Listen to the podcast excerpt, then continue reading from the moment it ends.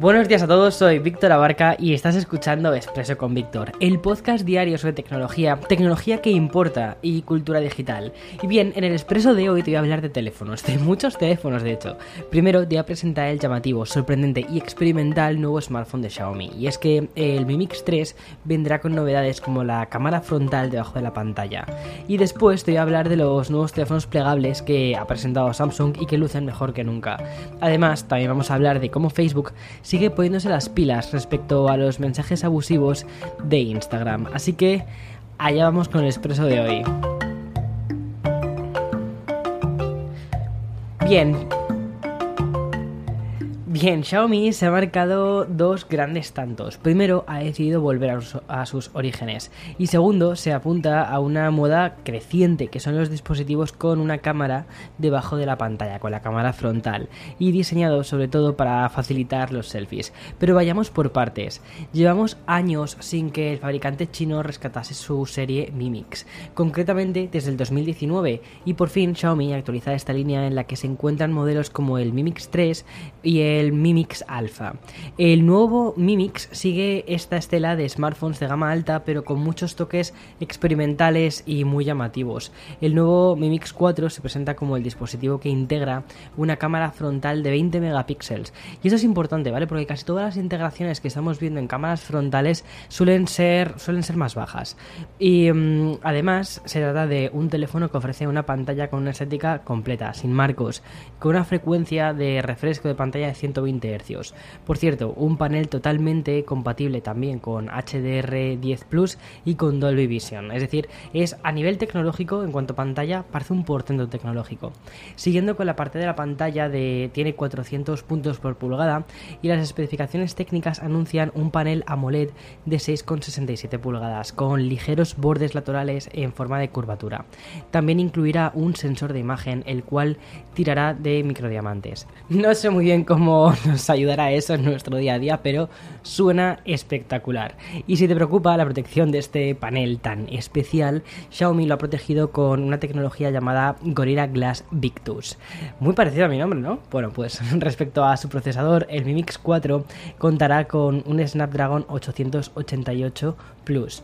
Por último, vale, quiero volver al tema de las cámaras. Además de la frontal que ya te he comentado, el nuevo Xiaomi dispone de tres cámaras traseras, incorporando un sensor principal de 100 8 megapíxeles, un periscopio telefoto de 8 megapíxeles y un gran angular de 13. Al final, más que los propios sensores en sí, también depende muchísimo toda la parte de la tecnología de captación de imagen, toda la parte del procesado de las imágenes, que esto es una cosa que suelo hablar mucho en las reviews de los vídeos. Vale, y dejamos el lanzamiento de ese sorprendente smartphone de Xiaomi para hablar del real protagonista del día, que es Samsung. Hoy hemos visto el Samsung Unpacked, que es un evento de verano en el que tradicionalmente la compañía presentaba sus teléfonos Note. Sin embargo, esta vez ha presentado una nueva generación de teléfonos plegables, el Z Fold por un lado y el Z Flip 3 por otro. Bueno, los, los dos, ¿vale? Son de la generación 3. Ambos dispositivos lucen muy bonitos, espectaculares y están bastante lejos de esa versión inicial que parecía más un prototipo de hacia dónde quería ir la compañía. Y ahora parece que ya por fin lo saben, quieren ir justo hacia esto. De hecho, me acuerdo cuando analicé el Z Flip, el de primera generación, que me encantó a nivel de diseño, pero no me terminaba de... O sea, lo veía, lo veía frágil, ¿sabes? Dije, ese teléfono para el día a día, o sea, mola mucho el concepto, pero lo veo frágil todavía. Y lo que han hecho es eh, ofrecer dos terminales llenos de capacidades y con unas especificaciones muy de flagship, pero además resolviendo muchos de los puntos que nos preocupaban a, a los consumidores. Vale, voy a empezar por el grande, por el Z Fold 3 tiene una pantalla de 120 Hz, que es la pantalla exterior, y una pantalla interior de, de 7,6 pulgadas, y con una cámara debajo de los píxeles. Es decir, esto ya es como la tendencia, ¿no? Por lo que al abrirlo lo que nos encontramos es un lienzo. ¿Y qué vamos a hacer con este lienzo? Pues dibujar. ¿Y cómo vamos a dibujar? Con un stylus, con el S Pen, que además han sacado dos modelos, uno de ellos Pro, para mm, que tiene muchísima más... Eh, formas de, entender la pantalla, de hacer trazos y todo esto. Bueno, tiene además tres cámaras muy similares a las que ya vimos en el anterior Fold, pero con una estabilización óptica. Y todo esto, ¿vale? Lo que, lo que mueve a todo este dispositivo es un Snapdragon 888 y 12 GB de RAM. El precio parte de los 1.799 dólares para su versión de 256. También existe una versión de 512 GB que bueno, 256 yo creo que es, es, bastante. Vale, y el Z Flip 3, que personalmente es mi favorito porque me recuerda muchísimo a mi época de adolescente cuando tenía el, creo que era el Motorola, ¿no? El Motorola Razor, y que además consigue ese efecto dramático, ¿vale? De colgar a alguien cerrando el teléfono, así. ¿Quieres colgar una llamada? ¡Clac! Ya está, por favor, con lo que me gusta el drama, o sea, es que es perfecto. Vale, y este viene aderezado con una pantalla exterior de 2 pulgadas que es suficiente para ver la canción en la que nos encontramos y, y poder saltarla. Y también vemos, por ejemplo, la llamada entrante y el SMS que acabamos de recibir con algunas pequeñas líneas de texto, lo cual hace que sea bastante más práctica que la pantalla exterior que teníamos en el anterior flip. Vale, y todo esto, ¿vale? Cuando abrimos este dispositivo nos encontramos con una pantalla interior de 6,7 pulgadas y una tasa de refresco de 120 Hz. Lleva un procesador Snapdragon 888 y 8 GB de RAM. Tiene un par de cámaras gran angular y super gran angular y permiten grabar en HDR 10 Plus parte de los 999 eh, dólares con 128 gigas de almacenamiento. A mí personalmente me parece que, el, precio, a ver, es un precio, eh, es, un, es, un, es un teléfono eh, flagship, es un teléfono de gama alta, y además con una tecnología muy interesante, muy diferente. Y curiosamente me parece que mm, el haber puesto un precio por debajo de los mil dólares creo que va a hacer que mucha gente se anime a ir a por este dispositivo. Me parece súper interesante, súper chic. Yo me lo he pillado en verde, pero creo que me tenía que haber esperado al blanco porque he visto las fotos y luce espectacular. Además de estos, Samsung ha presentado también eh, algunos auriculares. El Galaxy Buds con cancelación de sonido activa por un precio bastante interesante, son 149 dólares. Y dos nuevos relojes que ya te adelanté estos días atrás. El Galaxy Watch 4 y el Classic. Y todos estos son fruto de la colaboración que hizo con Google. Y antes de pasar al bloque sobre Facebook y las nuevas medidas que está haciendo que son súper interesantes, voy a dejar paso al sponsor del programa de hoy. Bueno, como te decía antes, antes del bloque publicitario, vamos a hablar de un viejo conocido que creo que llevamos tiempo sin mencionarlo. Hablo de la red social Facebook. Bueno, como recordarás, la plataforma decidió apuntarse a eso de las citas y hacer un poco la competencia a la aplicación más importante del sector, que es Tinder, con permiso de Grinder.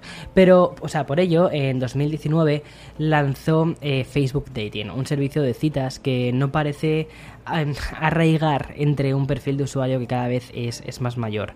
Pero desde Facebook no arrojan la toalla con, su, con, este proyecto de dating y mm, en busca de nuevos usuarios están añadiendo ciertas prestaciones y servicios que puedan ser más atractivos para el consumidor.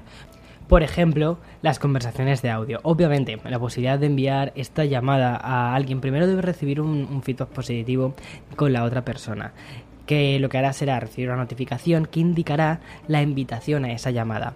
En el caso de aceptar se iniciará una llamada de voz. Pero Facebook también ha integrado más novedades en su servicio de citas, por ejemplo, la posibilidad de incluir hasta dos lugares adicionales en tu perfil, con el objetivo de hacer match con personas que se encuentran en ubicaciones temporales, ya sea por trabajo o por vacaciones. Y lo mejor de esta nueva herramienta es su nombre, que se llama Match Anywhere.